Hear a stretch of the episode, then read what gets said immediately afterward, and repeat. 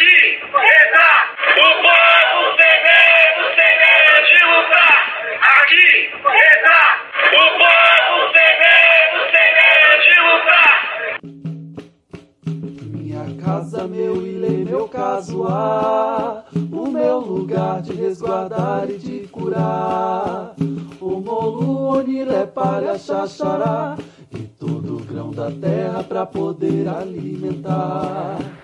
Estamos aqui no segundo episódio do podcast da Frente Povo Sem Medo Guarulhos. Um canal de construção para um outro mundo possível. E lembrar que o chão arado é meu passado a trabalhar. E hoje, aqui no nosso podcast, nós temos como trilha sonora várias músicas de Baobá, também um artista super bacana que está produzindo durante a quarentena de casa. E além dessas músicas que são Baobá solo, temos também Raízes de Baobá, que é Baobá com uma banda. Então nós vamos ter algumas músicas de Baobá, outras de Raízes de Baobá e todas elas foram produzidas nesse período de quarentena. Então tem aí a importância que a música tem na nossa vida, as artes em geral, né? E também é uma forma de nós divulgarmos aqui artistas de Guarulhos. Então é um trabalho também militante, ativista, muito alinhado aí com as coisas que a gente defende. Então gostaria de agradecer aqui a participação de Baobá e Raízes de Baobá no nosso programa. E na descrição tem todos os links onde as pessoas que estão nos ouvindo podem acompanhar também outras músicas e a trajetória também dos artistas. E nós precisamos também agradecer a trilha sonora que foi veiculada no nosso primeiro episódio, que foi também de ativistas feministas, as despejadas. Então nós tivemos algumas músicas delas. Então muito obrigada, meninas. Foi um sucesso, tem muita gente curtindo o nosso podcast justamente por causa das músicas de vocês, que agora vão sempre seguir vocês. Muito obrigada. Pois é, um salve para as despejadas, hein? Escutem despejadas. E hoje, Raul, o nosso tema é como lutar sem ir pra rua. Resistência na quarentena.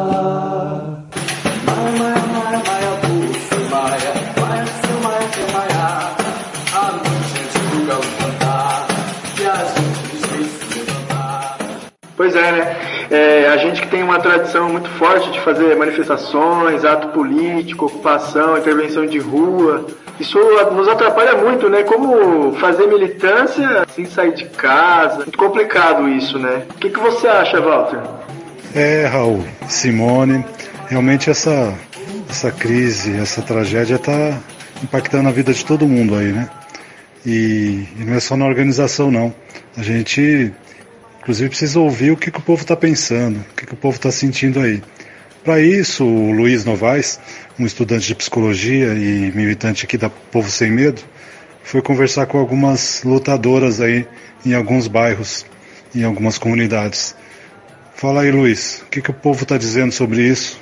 Olá, Walter. Olá, pessoal. É, o pessoal tem falado bastante sobre as questões aí da fome, do desemprego, do quão está sendo difícil fazer esse isolamento nas periferias. É, e aí algumas das moradoras que conseguimos aí fazer entrevista pontuam alguma dessas questões e também traz aí uma questão de angústia de solidão. Então vamos ouvi-las para compreender um pouco melhor aí essa voz. Meu nome é Adriana, tenho 35 anos, sou moradora da comunidade Vila Operária em Guarulhos e nessa pandemia o que mais tem me afetado é o fato de trabalhar, né? Porque como a gente não pode sair para trabalhar, eu e meu marido somos autônomos e não podemos sair para trabalhar. E é difícil porque a situação acaba ficando apertada, principalmente para quem é autônomo, né? Com relação ao alimento, a contas, não tá sendo fácil, mas tudo vai vai passar. Vamos continuar cumprindo a nossa quarentena, as necessidades que o governo diz para fazer, né? Que é a higiene com relação a sair de casa, o álcool em gel, a máscara, evitar receber visitas e sair também, né? Porque só assim a gente consegue se proteger.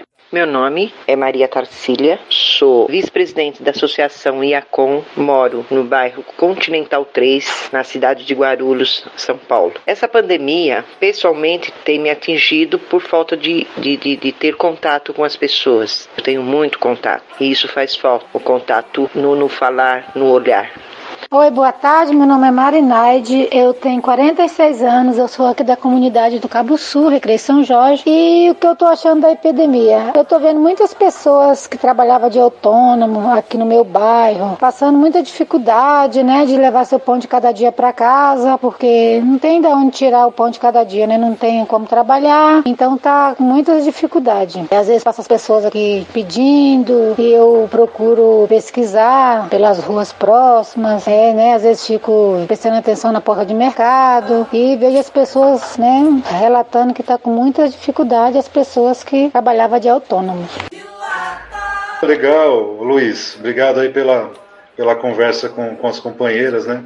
Você vê que ouvindo isso a gente percebe que tem muitas coisas envolvidas, né? Além da, da dificuldade de a gente se organizar, as pessoas estão passando fome, estão com dificuldade de emprego, estão com solidão, né, dificuldade de, nas relações.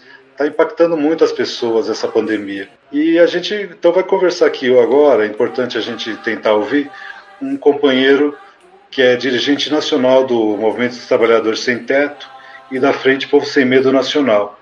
Vai conversar um pouco com a gente sobre essas questões aí, né, da, da luta sem poder sair para a rua e das dificuldades que as pessoas estão encontrando na sua vida pessoal.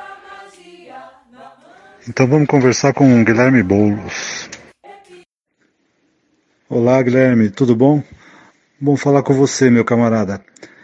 O Guilherme, a gente conversou aí agora há pouco com algumas companheiras e ouvimos como está difícil, o que, que isso está atingindo as pessoas, tanto na, na questão da fome, a falta de emprego, a dificuldade de relacionamentos, né? Está muito complicado. E isso dificulta também a nossa forma de mobilizar, nosso principal instrumento de mobilização, as reuniões, os atos de rua. O que, que você acha? Como é que dá para a gente lutar sem ir para a rua? Quais as formas de resistência que a gente pode construir aí nessa quarentena com o isolamento social? Pois é, Walter, meu caro. Primeiro, satisfação falar contigo. Obrigado pelo convite para a gente falar com o pessoal de Guarulhos aqui através do podcast.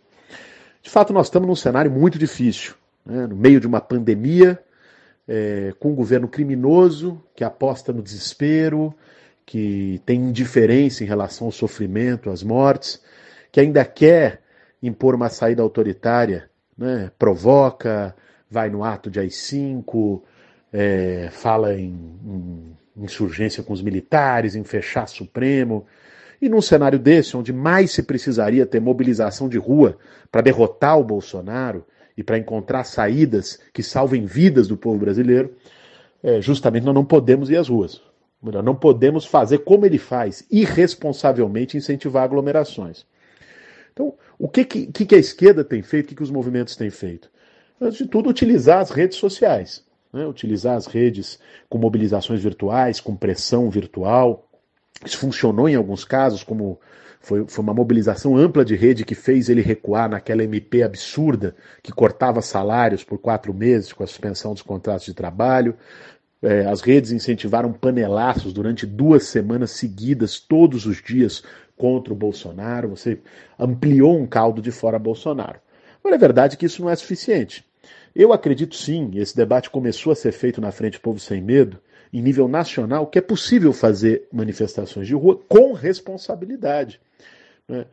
Por exemplo, nós fizemos uma em São Paulo com os profissionais de serviços essenciais que já estão nas ruas e sem aglomeração, com um metro e meio de distância, como os profissionais de saúde, os enfermeiros fizeram em Brasília, né? mantendo a distância, com equipamentos de proteção. Ou seja, é, é possível, nesse momento, expressar de distintas maneiras que nós não aceitamos um governo genocida, um governo criminoso. Mas o principal, principal forma no momento de pandemia e de isolamento físico acaba sendo as mobilizações virtuais. É, e desde a eleição passada, né, até agora acho que potencializa com essa questão da, da pandemia e da quarentena a disputa de narrativa com os robôs, né? Hoje é uma guerra digital é, fake news para lá, fake news para cá. Então, como é que você acha que a gente pode fazer essa disputa?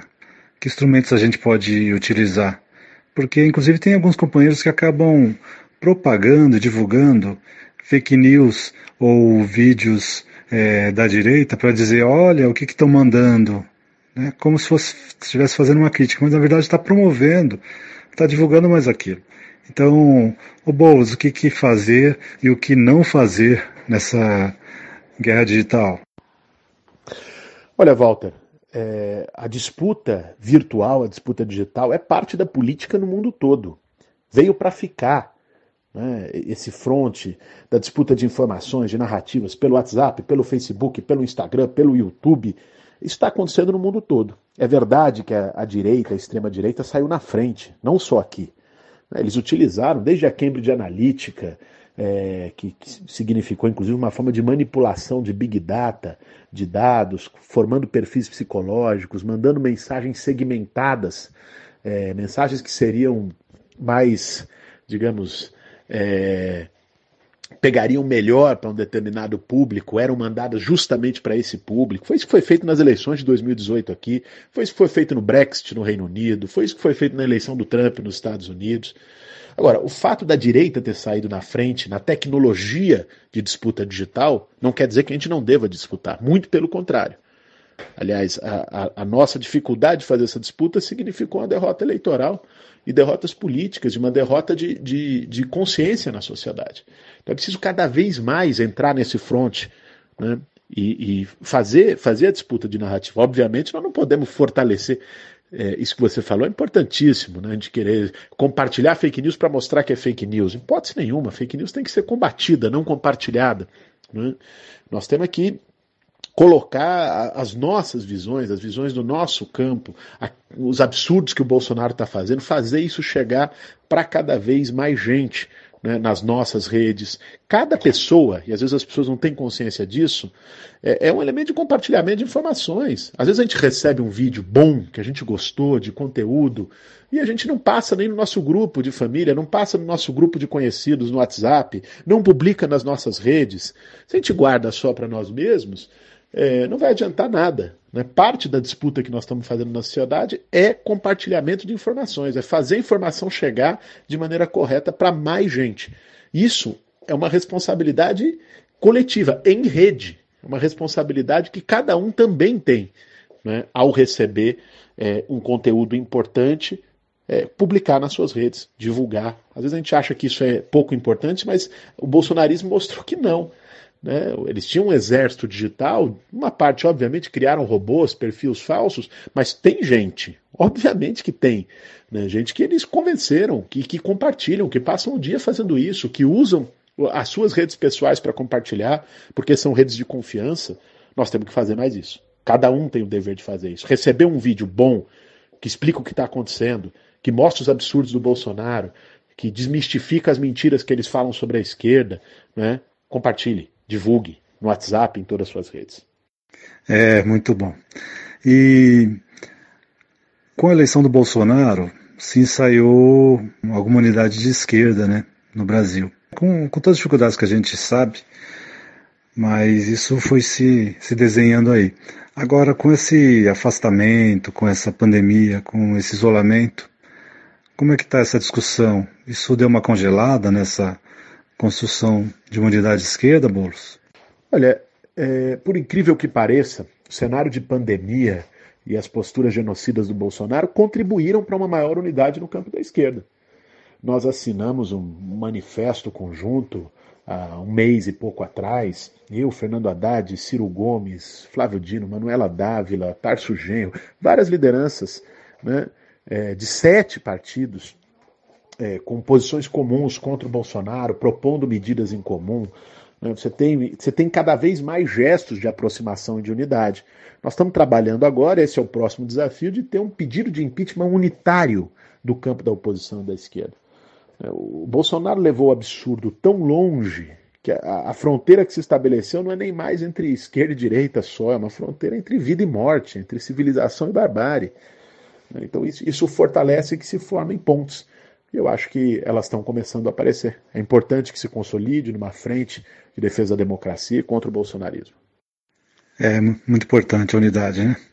E me diz uma coisa, você acha que esse perfil, essa ação política do Bolsonaro boicotando isolamento, minimizando a tragédia com a pandemia, acaba causando algum impacto nesse combate ao coronavírus? No, acaba estendendo mais a pandemia e essa tragédia com o povo brasileiro? Olha, Walter, eu acho que aí nós temos duas questões.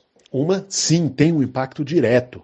Aliás, já tem dados que mostraram, pesquisas que mostraram, estão publicadas, disponíveis na internet, de que as cidades que tiveram maior percentual de voto no Bolsonaro têm menor índice de isolamento social e maior índice de contágio por coronavírus.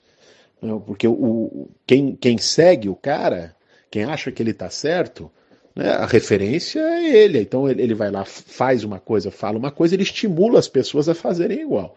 Então é claro que isso tem impacto. Mas aí nós temos que tocar num outro ponto. É evidente que o isolamento físico é necessário. Enquanto ele for necessário, ele tem que ser seguido. Ele achata a curva, ele reduz o contágio. E se não tivesse, a calamidade seria ainda maior hoje no Brasil.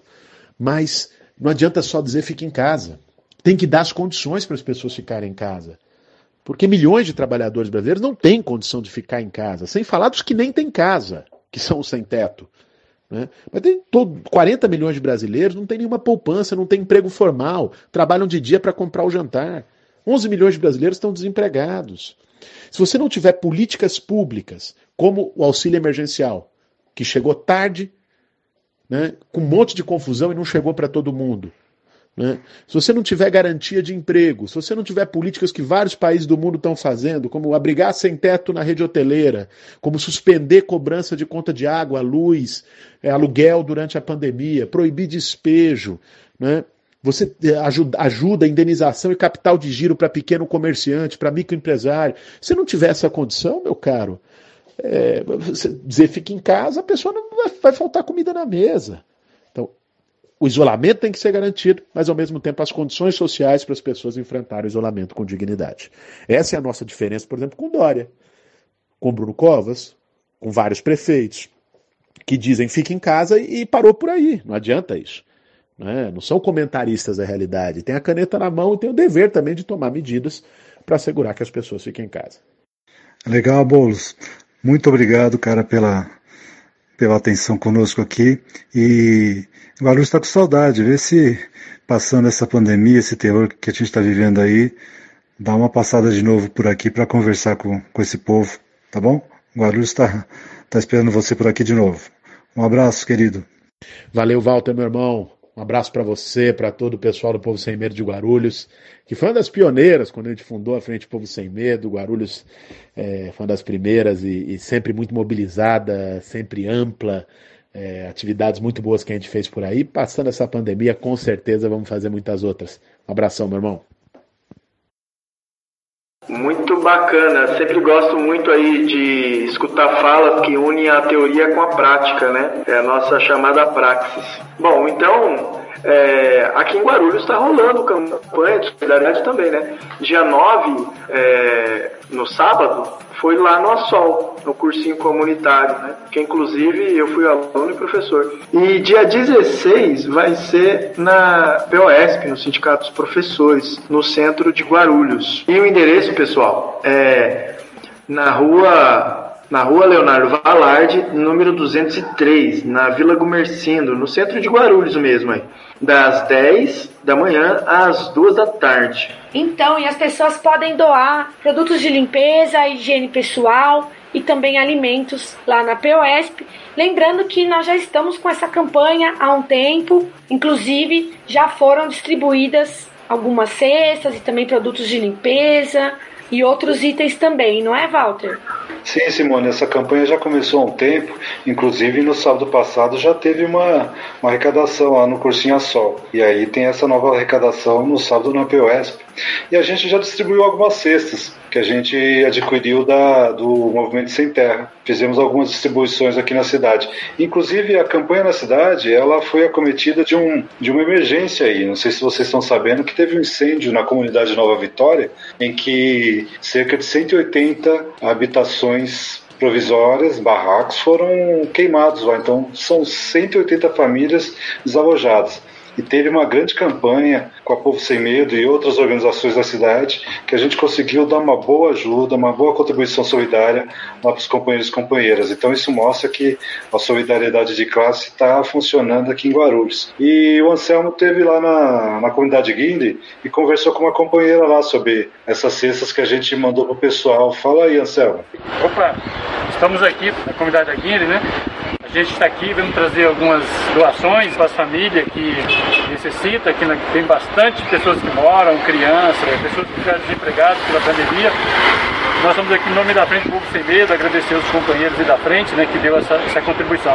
Estamos aqui com uma moradora que daqui conhece bem a comunidade, está aqui conosco hoje. Moro na Guile, não foi só a Guile beneficiada, como a colônia Leopoldina, a Lindomar Gomes de Oliveira, né, de que a gente teve lá agora, e a gente viu a necessidade das mães, e eu agradeço a vocês do grupo de ter feito uh, essa contribuição com essas mães, porque acabei não filmando para ver a alegria do pai, da mãe, das crianças que estavam conosco. Que Deus possa continuar abençoando vocês, que vocês possam continuar nesse trabalho e ajudando as famílias. Aqui a gente tem um povo de necessidade, né? Uh, teve outras mães que necessitariam e precisariam. Eu venho em nome da comunidade. Eu não sou liderança da comunidade, mas tenho um conhecimento já para 18 anos aqui dentro. E o pessoal tem me procurado para algumas ajudas. E eu venho agradecer em nome dessa comunidade, da Avenida Guile, da Ufumagali, da Lindomar Gomes de Oliveira, da Jean Carlos Veste. Agradecer por Anselmo aqui do meu lado, Moisés que está aí, e os companheiros lá, que eu vi os trabalhos deles lá, da Frente Sem Medo, no grupo de movimento Luta com Moradia. Agradeço demais a vocês, continue novamente nessa luta. Casa meu ilê, meu casuar, o meu lugar de resguardar e de curar. Interessante aí que os apontamentos do bolo se, se encaixam muito na atuação da Povo Sem Medo aqui de forma local, né, com essas campanhas, com essas respostas da comunidade. Então, eu acho que, inclusive, que acho que é muito importante a gente compreender melhor a nossa organização e como funciona aí a Povo Sem Medo de Guarulhos. É, Raul, isso tem tudo a ver né, como a gente se organiza, inclusive, aqui na cidade, né? Algumas coisas a gente está aprendendo a fazer e está construindo junto. E, para isso, eu acho que seria legal a gente ouvir alguém aí da Povo Sem Medo Guarulhos conversar com a gente. Parece que a Simone conversou com, com um companheiro sobre isso. E vamos ouvir a conversa da Simone com o Dudu, Carlos Eduardo. Olá, Dudu, tudo bem com você? Nós estamos aqui hoje, então, no nosso segundo podcast, discutindo sobre as formas de resistência. Já conversamos com algumas pessoas de ocupações e também gostaríamos de conversar com você a esse respeito. Então, eu gostaria, junto com meus companheiros Walter e Raul, te dar as boas-vindas. Obrigado, Simone, demais companheiros e companheiras da Frente Povo Sem Medo, de Guarulhos, de outras organizações, movimentos. É sempre um prazer estar aqui nessa, nesse bate-papo, nessa construção com vocês. Bom, pessoal, então o Dudu, conhecido como Dudu na militância, é o professor Carlos Eduardo. Ele é professor de sociologia na rede pública estadual é atualmente vice-presidente do Partido dos Trabalhadores e também integra a coordenação da Frente Povo Sem Medo. Isso aí. Dudu, como é que você está vendo a organização da esquerda nesse momento e quais os desafios que você identifica? Simone, eu vejo com bastante preocupação a organização da esquerda embora seja dado histórico, parece que é sempre bastante difícil a gente construir consensos, é, sobretudo uma unidade de ação. Historicamente, é importante sempre a gente lembrar, sobretudo nesse momento, que historicamente é a esquerda responsável pelas grandes conquistas, por revoltas diante de situações de extrema injustiça, por denunciar um sistema opressor, por fazer greves, atos, né? Então a esquerda ela tem esse papel histórico fundamental no sentido de denunciar todas as mazelas às quais historicamente a grande maioria da população, o povo mais pobre é submetido. Mas ao mesmo tempo, a gente também vê de forma bastante recorrente as dificuldades, muitas vezes, da gente ter um consenso, uma unidade de ação no sentido das lutas prioritárias, né? Então, nesse momento, eu, ao mesmo tempo que a gente vê bastante movimentos no sentido de ter unidade diante de tantos tantas mazelas que nós temos assistido diariamente, ao mesmo tempo a gente percebe os limites que, que estão colocados no sentido da nossa organização de forma a somar forças que nós temos, as, as, das organizações, das instituições, dos militantes, das militantes, no sentido de derrotar um inimigo que cresce a cada dia, que demonstra sua face mais cruel e violenta. No dia de hoje, domingo, nós vimos uma das maiores manifestações desse período de pandemia, é, o atual presidente se manifestando. Então, mais um degrau nessa escalada rumo a um sistema cada vez mais autoritário, mais violento. Né? No dia da imprensa, jornalistas sofreram violência, não podendo fazer a sua cobertura do seu trabalho. Né? Então a gente vê, ao mesmo tempo que uma escalada generalizada por parte das forças mais conservadoras e retrógradas, e ao mesmo tempo a esquerda não necessariamente consegue ter uma ação unitária. Por isso vejo com muita preocupação. A que você atribui basicamente essa dificuldade de construir consenso? Nós estamos vivendo um momento absolutamente complexo, no qual a direita busca a todo custo se manter no poder e impedir mesmo o avanço dos movimentos e conquistas sociais, não só impedir o avanço, mas também uh, retroagir né, no que foi alcançado. Ou seja, nós estamos em pleno processo reacionário. Então, nós pensamos que seria muito importante você comentar um pouco também a respeito dessas dificuldades e, como não poderia deixar de ser, qual o papel da Frente Povo Sem Medo diante disso. Eu acho que a maneira como eu vejo, eu acho que tem a ver um pouco com uma questão histórica também, como eu, como eu citei anteriormente, tem a ver com esse passado mais recente, no qual a maioria de nós, militantes, estávamos e estamos organizados em instituições diferentes, distintas, que muitas vezes têm suas estratégias, suas táticas, e elas são construídas de, modo, de modos distintos também. É, e aí eu acho que muitas vezes, no sentido da gente buscar quais são as análises corretas, e a partir dessa análise, a, a tirada de uma tática, muitas vezes nós temos divergências, né? A maneira como se constrói. Nós vimos no primeiro de maio, por exemplo, a tentativa de ter um primeiro de maio unificado e, e bastante, por assim dizer, é, alargando muito os limites dele, inclusive convidando pessoas fora do espectro de esquerda, inclusive figuras que, teve um, que tiveram um papel nesse último período contra a classe trabalhadora.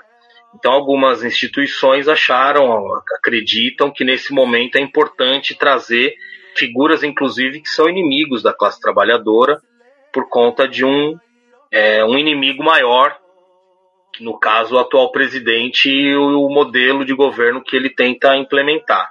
Né? Outras instituições, por exemplo, que haviam se comprometido a participar desse primeiro de maio, recusaram a estar no mesmo palanque como figuras é, como o presidente da Câmara ou o ex-presidente Fernando Henrique Cardoso. Então, sem entrar na, no mérito da discussão se, se qual, qual é a posição correta, me parece que é um dos exemplos que a gente consegue perceber da dificuldade da gente ter uma organização que seja de fato unitária, porque tem divergências, divergências importantes, no sentido de entender qual é a melhor tática, com quem é, fazer aliança nesse momento.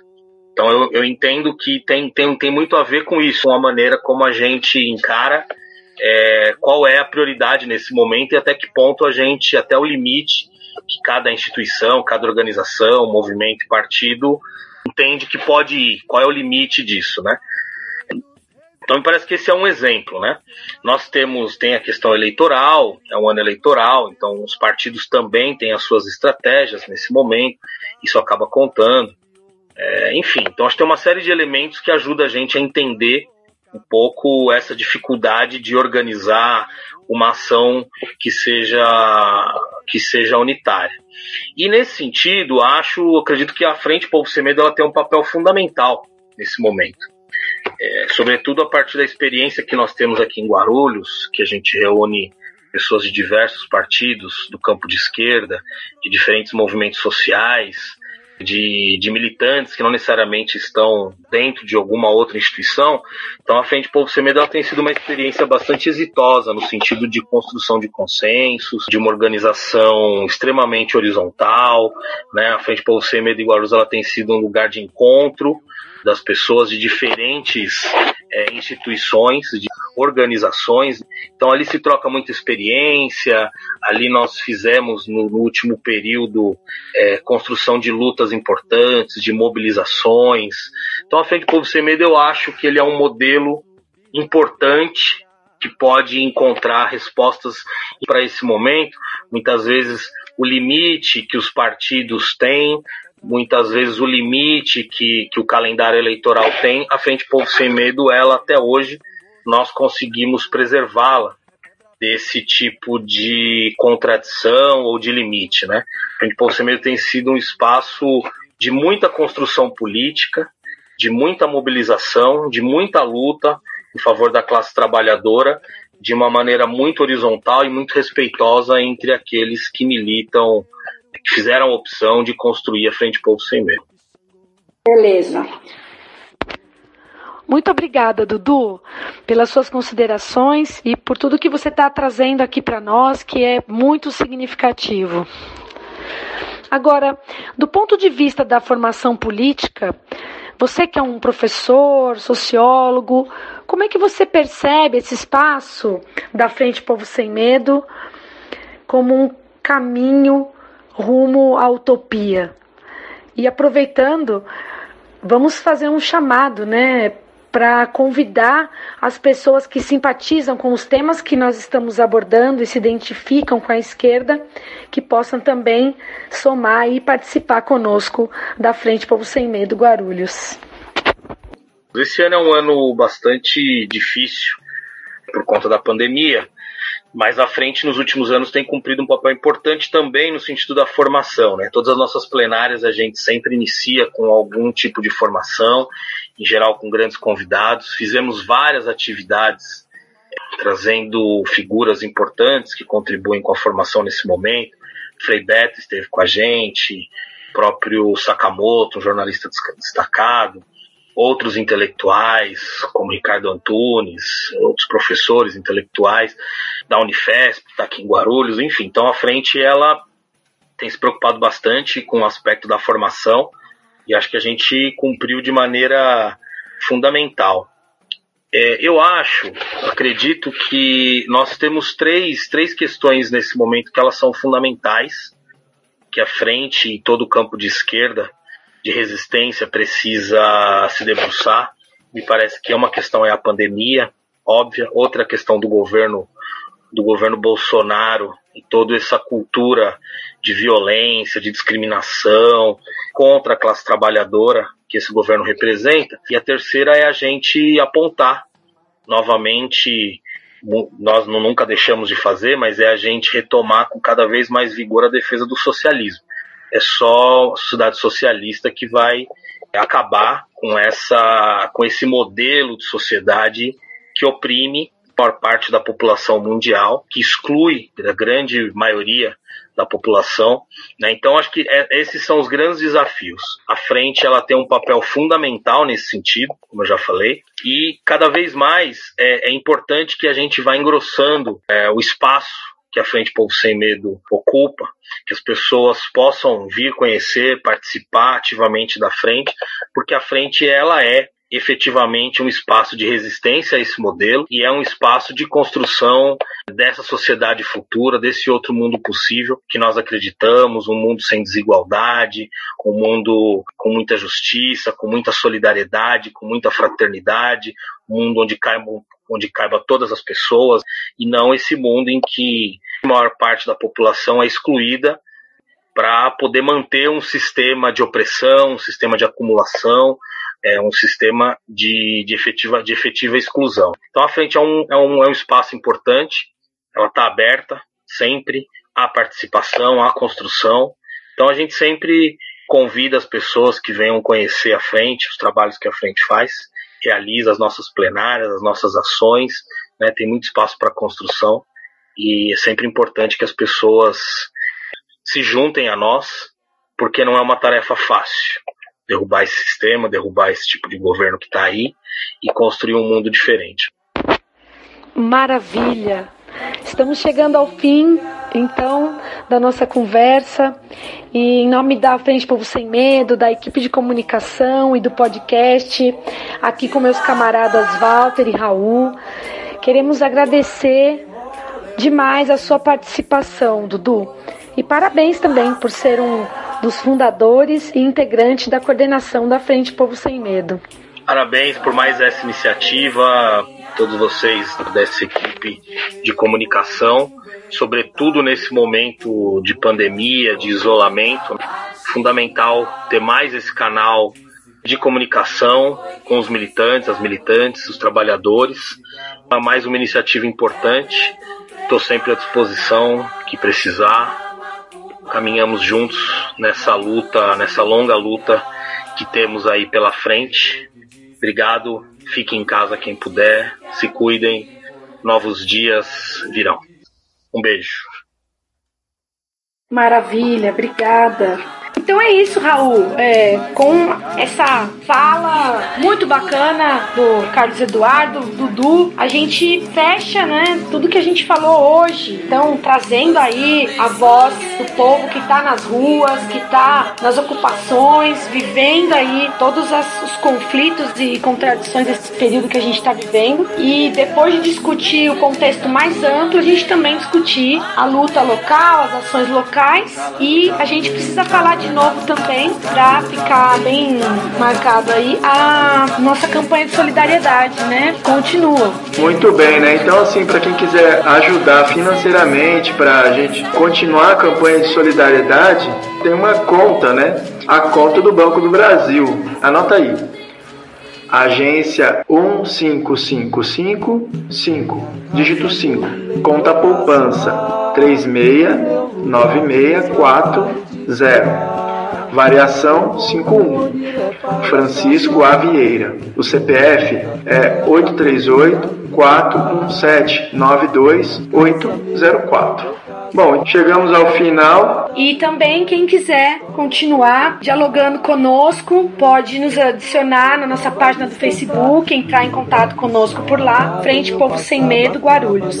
Se cuidem, até a próxima. E se puder, fique em casa. Aqui está o povo sem medo, sem medo de lutar. Levantar, continuar, pra ele cuidar do velho, da iaia, do ancião, que são potes do tesouro e dos segredos guardiãos. Xaxarê, xaxará, xaxarê, xaxará. Casa, meu ilê, meu casuar, o meu lugar de resguardar e de curar. O molu, onilé, palha, xaxará, e todo grão da terra pra poder alimentar. Minha casa, meu ilê, meu casuar, toda memória, minha história preservar. De manhã cedo, acordado ao despertar, e lembrar que o chão arado é meu passado a trabalhar. Ensina o menino no caminho e que se deve andar, e que se tropeçar é só levantar.